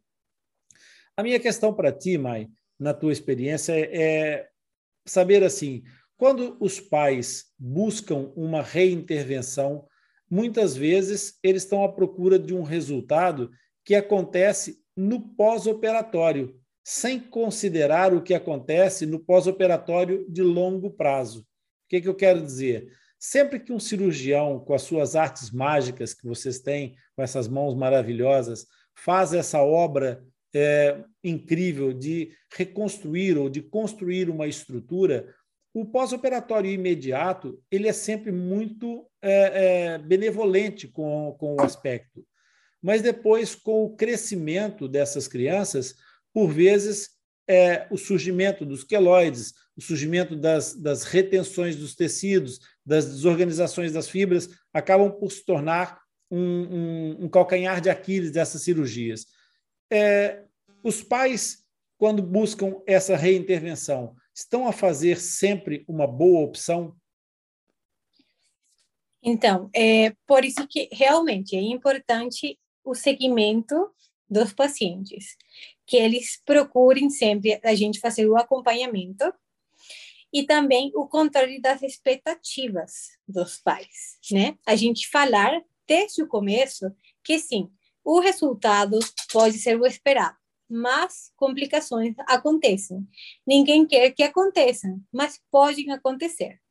Uma vez que acontece uma complicação, então cabe a nós também orientar, né? Porque muitas vezes a melhor cirurgia é a que não se faz.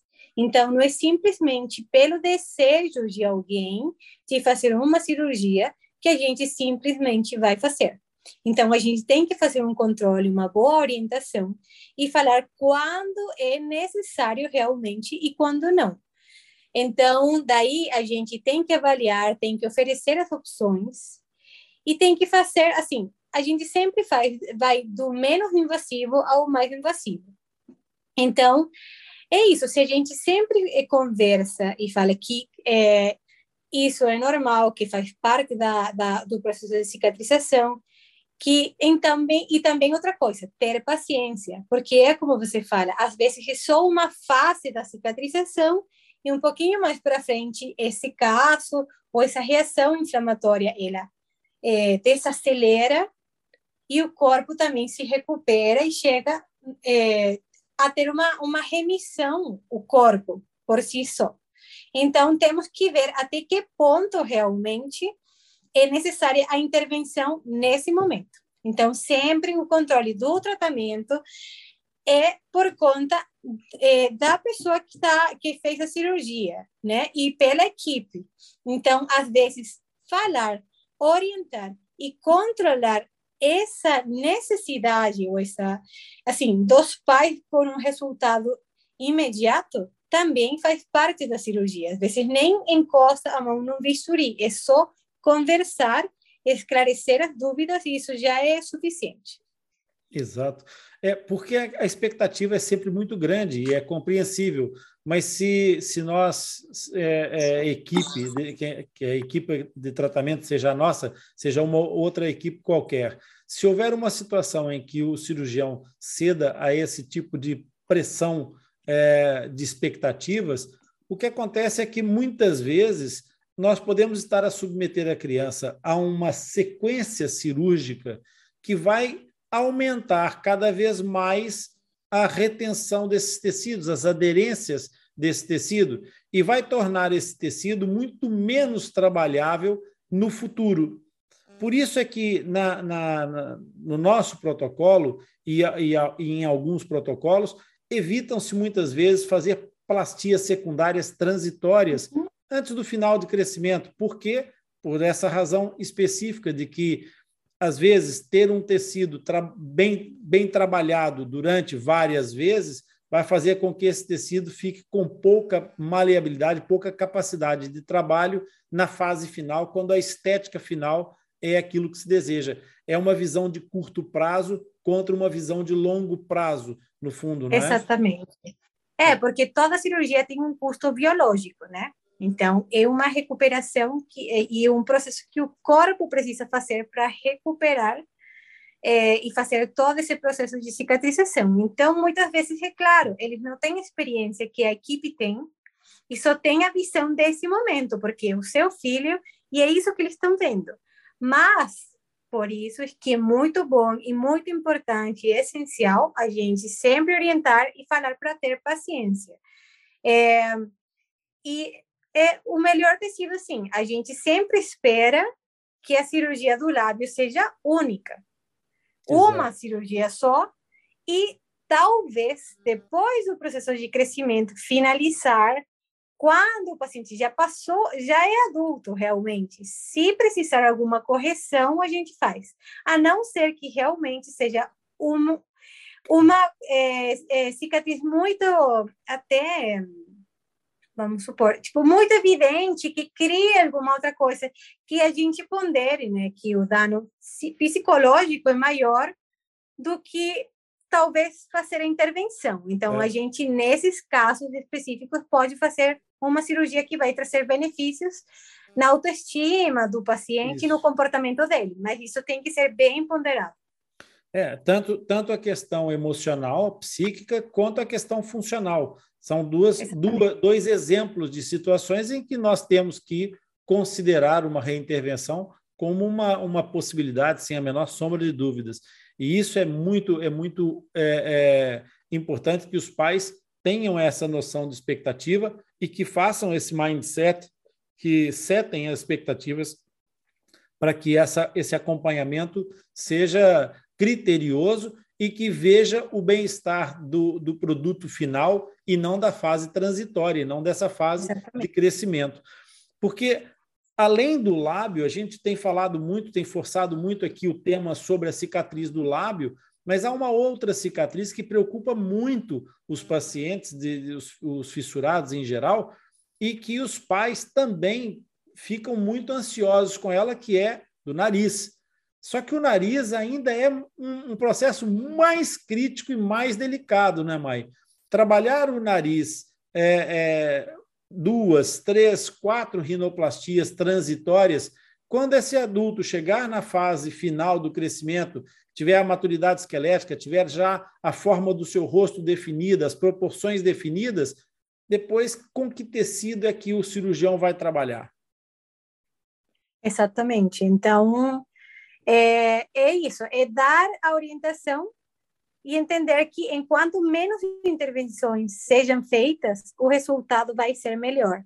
Então, não é um projeto é, imediato, é a longo prazo e tem que ter paciência. Então, exatamente, é, eu não tenho experiência em cirurgia de rinoplastia, mas com certeza não é a mesma coisa, porque eu levo isso para a experiência é, do dia a dia. Não é o mesmo você fazer a cirurgia, assim, a primeira cirurgia do que trabalhar um tecido que já foi cicatrizado, que já foi tratado e que tem muito tecido é, cicatrizal, que tem retração, que tem fibrose. Então, isso aí é muito mais difícil e limita claro. o resultado. Claro. Então, é bem importante falar e ter paciência. É bem importante isso, tenha paciência, porque isso o paciente e o cirurgião que vai fazer a rinoplastia vai agradecer também. Claro. Pegar um tecido, pegar um tecido que seja trabalhável vai dar capacidades ao cirurgião muito melhores para que ele consiga de fato é, obter um melhor resultado. E aqui nós falamos da cirurgia do lábio, falamos da cirurgia do nariz, agora precisamos reunir essas duas estruturas que são vizinhas de porta com porta. Né? É, a cicatriz do lábio ela tem uma relação direta com a cicatriz e a forma do nariz, não é, Mai? Quando, quando se faz a queiloplastia, na verdade é uma queilorrinoplastia logo, não é? Explica um pouco é, para os pais por que, porque... que é uma queilorrinoplastia. Tá. É, a gente tem que entender que são várias estruturas que estão envolvidas, assim como você falou. Tem o nariz, o lábio. E dentro disso tem muitos tecidos também envolvidos. É pele, mucosa, músculo, osso, cartilagem, tudo. Então, a gente tem que, primeiro, na hora de fazer a cirurgia, tem que separar as unidades anatômicas e tratar por separado mesmo que a gente não faça intervenção do nariz, porque nem sempre cabe a nós, como cirurgiões bucomaxilofaciais, e eu estou iniciando ainda, então menos ainda, eu entraria nesse nessas águas profundas, mas uhum. mesmo assim, a gente tem que tratar como unidades anatômicas diferentes. No momento que a gente entende isso e que a gente trata o nariz por separado e a boca, o lábio, por separado, os tecidos respondem, assim, meio que agradecendo aquilo que a gente fez. Não é forçar os tecidos a entrarem num local aonde eles não pertencem. A gente libera a asa do nariz, a base do nariz, a, colune, a columela, mas é mais para alinhar e deixar no local que ela deveria estar. Só uma coisa. Preciso... Não perdes o que vai dizer, mas para as pessoas entenderem a columela, é essa parte de baixo da ponta do nariz Verdade. até a, a zona do, do lábio que divide a entrada do nariz em dois lados. E esta zona é uma cartilagemzinha que a gente chama a columela. Desculpa. Muito bem. Não, é que às vezes eu esqueço mesmo. E, e daí, então, a gente trata o nariz, separa essa parte e começa então a trabalhar com a parte do lábio, que involucra uma, uma das estruturas principais aí é o músculo orbicular dos lábios, que é aquele que dá essa forma, ele é redondo, ele deixa essa abertura da boca. Então, na hora que a gente alinha as fibras desse músculo e deixa na posição certa, é tudo assim, como um compasso, não precisa forçar nada, não precisa para tentar encaixar. Se você está tentando encaixar, alguma coisa está errada. Talvez a gente ainda não liberou o suficiente, está faltando alguma coisa, mas não é tecido. Mesmo que, assim, às vezes tem pacientes que realmente têm alguma fissura muito complicada e realmente o tecido é bem, bem, tenso. assim, insuficiente, é, está muito tenso e tal. Isso já vi, é, já vi cirurgiões muito experientes passando por uma experiência assim e e assim no momento da cirurgia sendo bem difícil, bem desafiador. Mas realmente é isso. Essencialmente, a gente separa o nariz da boca, que elas estão unidas, e o músculo que deveria estar fazendo o formato dos lábios, ele também está junto com a asa do nariz, está fazendo essa força no nariz. Então, quando a gente reposiciona ele, o nariz também melhora. E outra coisa, que o nariz, a grande parte da sustentação, além da cartilagem, é a parte óssea. Então, temos que considerar que o paciente, além de ter a fissura na pele, no músculo, na mucosa, muitas vezes tem a fissura no alvéolo. O uhum. alvéolo é a parte aonde os dentes estão. É o arco, assim, aonde está cada dentinho. Então, essa parte aí também está é, sem o osso. Então, o nariz não tem a sustentação suficiente e por isso não tem essa projeção que deveria ter. Então, uhum. seria muito melhor, por exemplo, tratar o nariz, e eu recomendado, depois da cirurgia do enxerto, que é uhum. outra face, é outra conversa também, né? Porque é muita coisa, mas essencialmente é isso. Se, se a gente fazendo na cirurgia, a gente separa as duas unidades, já pelo menos assim a gente melhora muito, a gente faz um bom trabalho e depois as outras cirurgias ficam mais agradáveis e o, o resultado muito melhor. Uma questão importante também de esclarecer aos pais é a gente procurar sempre ir traduzindo para vocês e para ti que está nos escutando, é, que alguns termos que são usados podem induzir as pessoas em mais dúvidas. Quando a cirurgiã Maio Elisário eh, diz que é preciso liberar os tecidos, aquilo que se trata essencialmente é que os tecidos são, na realidade, um conjunto sobreposto de várias camadas.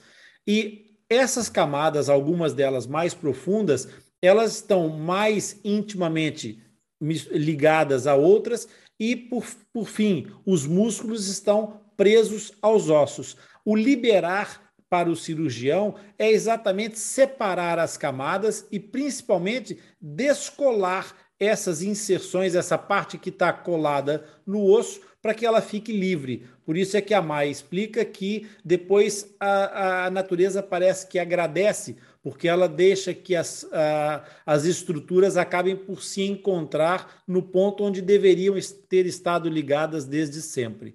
Por isso é muito importante esse processo. Em linguagem técnica, no fundo, trata-se de uma coisa que as pessoas não gostam de ouvir falar, chamado dissecação.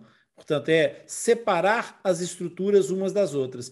E aquilo que a Mai está dizendo é importantíssimo, porque, como vocês perceberam, tanto vai afetar o lábio quanto vai afetar o nariz e, consequentemente, a partir do momento em que a interrupção do rebordo alveolar, dessa parte, dessa arcada onde nascem os dentes, nós já estamos a falar de palato, já estamos a falar da parte do céu da boca. E esse palato, ele está separado essencialmente em três partes, que é o palato primário, o palato secundário e o palato mole. Portanto, o palato primário é a parte que está mais próxima da zona dos dentes da frente. E depois o palato secundário, o palato duro, que é aquela parte do, da abóboda que nós reconhecemos como o céu da boca. Essa zona também tem que ser trabalhada, mas essa zona ainda é mais difícil de fazer a tal liberação, porque tem duas coisas muito importantes aqui que a Mai vai explicar para vocês, que é a dificuldade de trabalhar esse tecido pela rigidez e não elasticidade e porque há umas estruturas aí meio complicadas que passam dentro desse tecido, não é, Mai? É, exatamente. Já quando se trata do palato, também vamos partir do, do princípio é que a gente está interferindo diretamente com a fala do paciente. Então, é uma cirurgia bem delicada é, inclusive mais do que o lábio, porque às vezes se o lábio fica com uma cicatriz, a gente consegue restabelecer corrigir.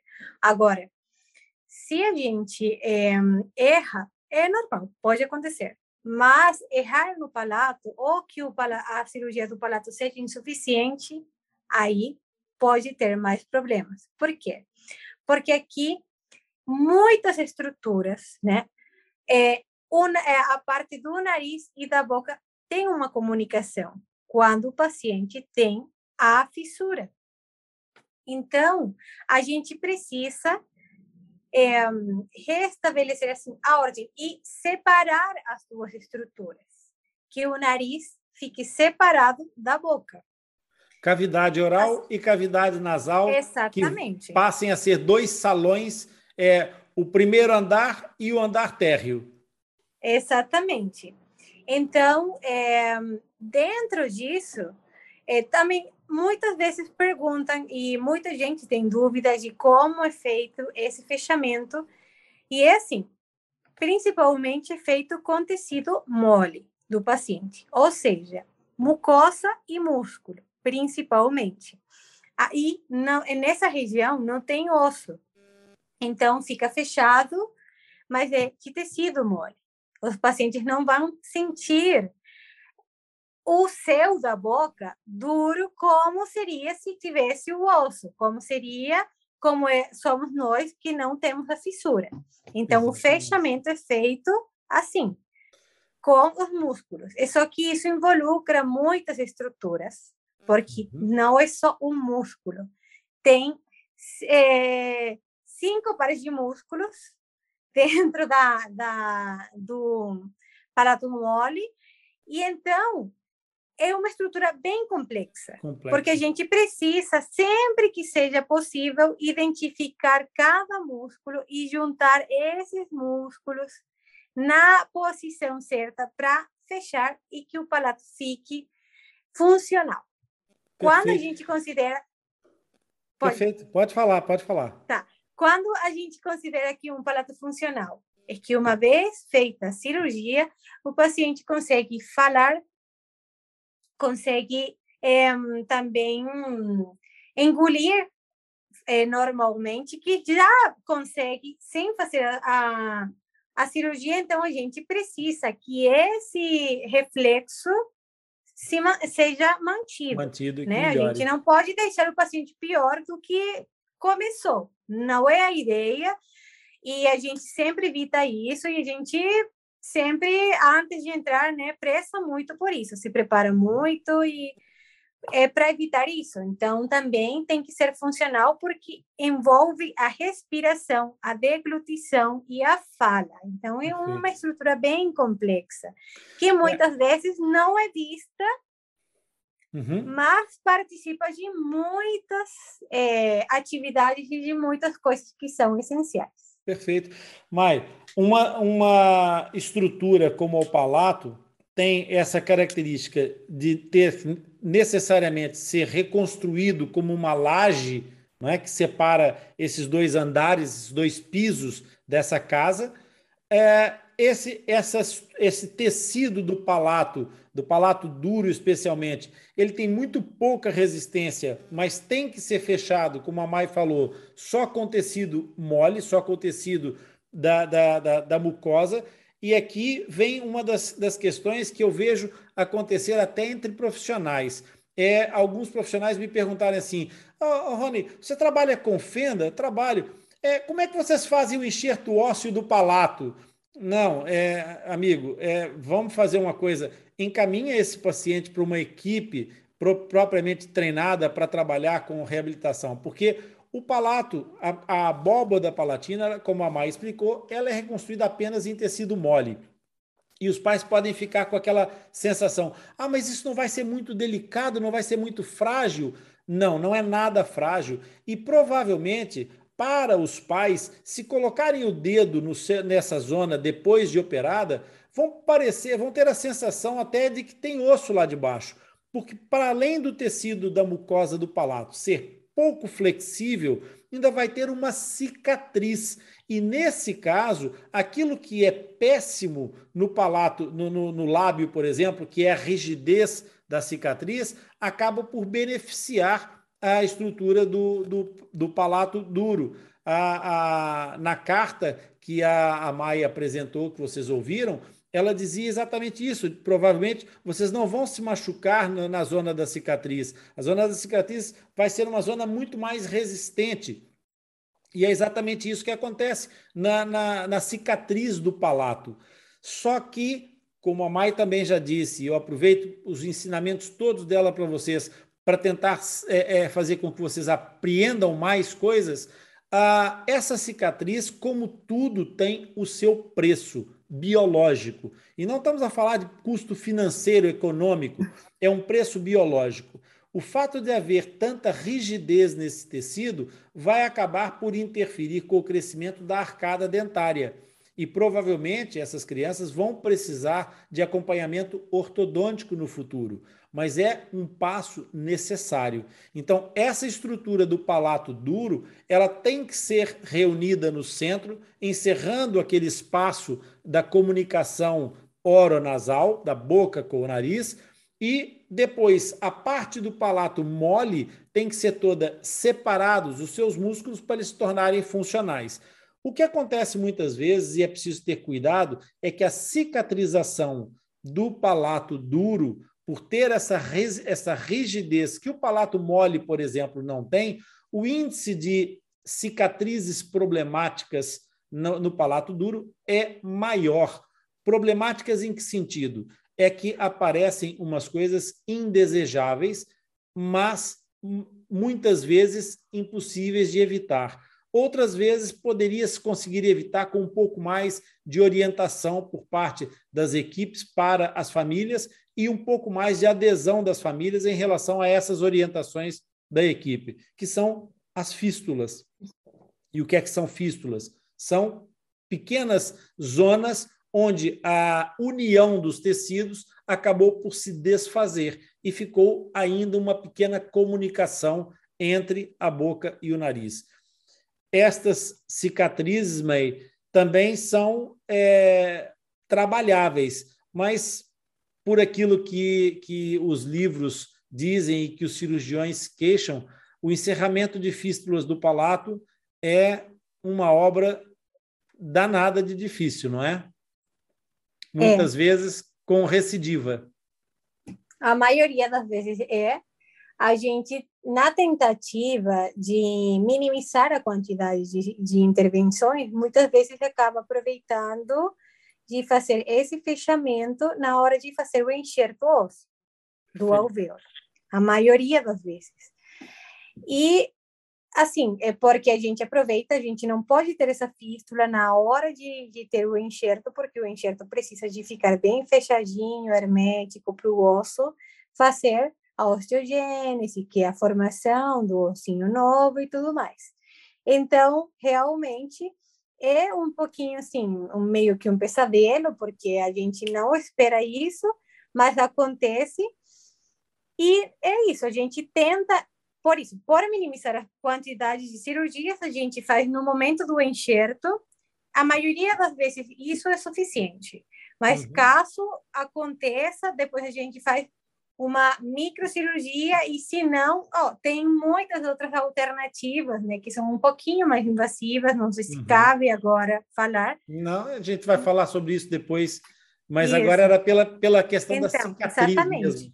Então, essa cicatrização às vezes acontece. A gente vê depois da terapia ortodôntica, oh, aconteceu isso aqui. Então, também é bom que seja sempre um, um ortodontista com experiência em fissuras, claro. para que não pense que o que, que aconteceu? Fui eu, ou foi, ficou mal a cirurgia também acontece, né? Às vezes a desinformação faz isso. E então, quem entende disso sabe que é uma consequência normal e que dependendo da cirurgia a gente já tem até uma previsão. A gente fala, olha, eu tenho quase certeza que nesse caso vai acontecer, porque na hora da cirurgia o tecido foi insuficiente. Então, assim, pode acontecer, mas também tem solução.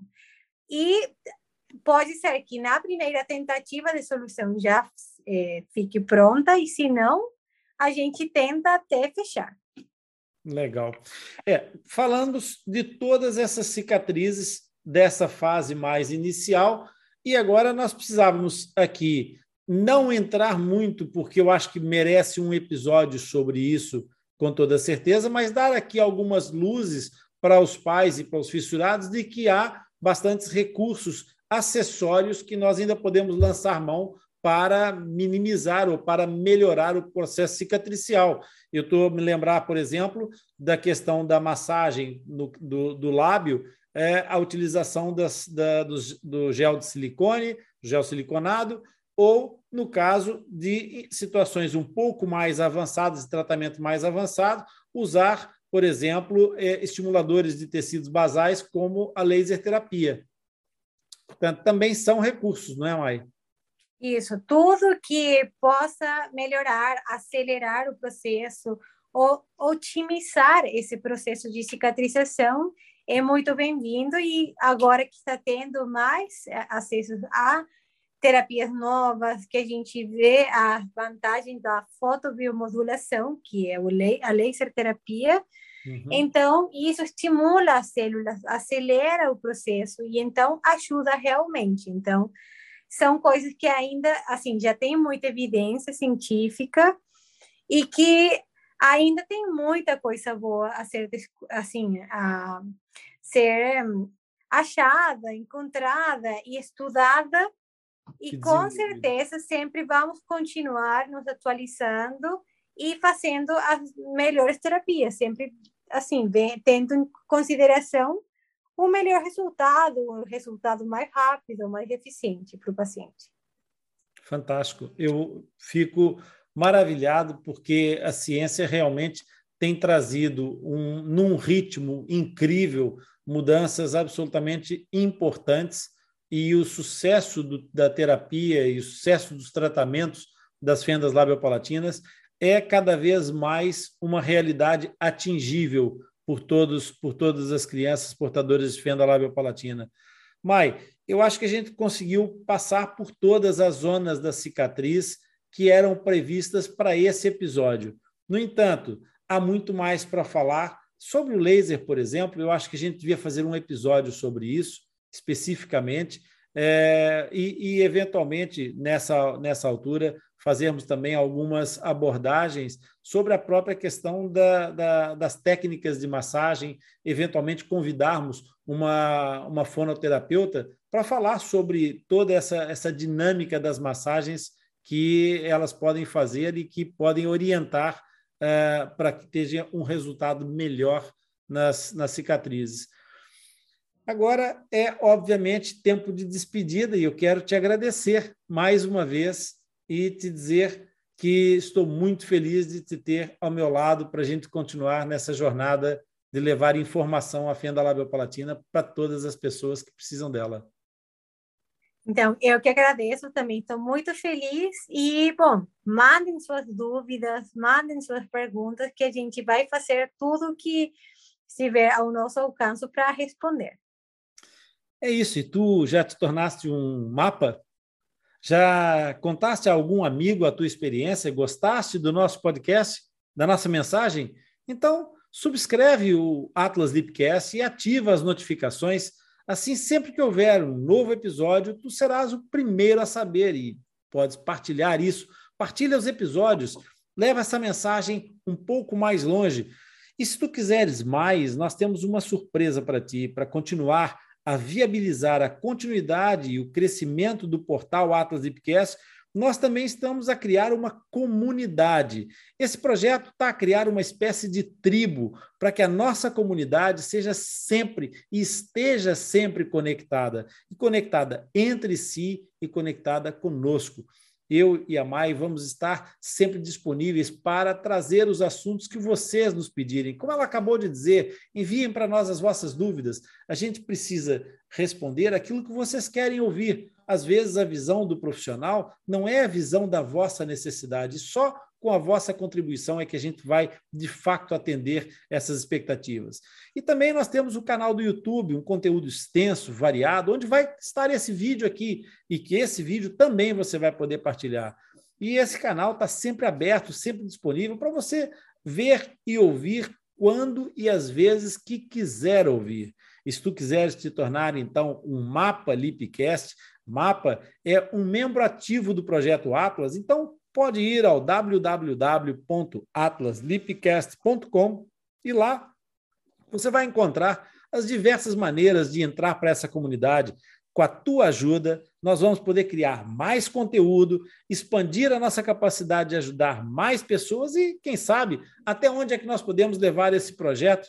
Se não pode se tornar um mapa, há muitas formas de nos apoiar com a tua classificação sobre os nossos episódios, com as tuas estrelinhas nos sites onde a gente é, apresenta os nossos, os nossos podcasts, e assim partilhar, porque nós vamos fazer esse podcast atingir o maior número de pessoas. Em troca, nós vamos ajudar a ti a entender e a aprender mais sobre esse tema que é tão apaixonante para todos nós. Fica ligado, pois o próximo episódio, eu e a Mai vamos te trazer um tema incrível e eu tenho a certeza que tu vais gostar. Visita o nosso site, o LIP espera por ti. Obrigado pela tua audiência e por estares conosco nessa jornada. Bem-aja!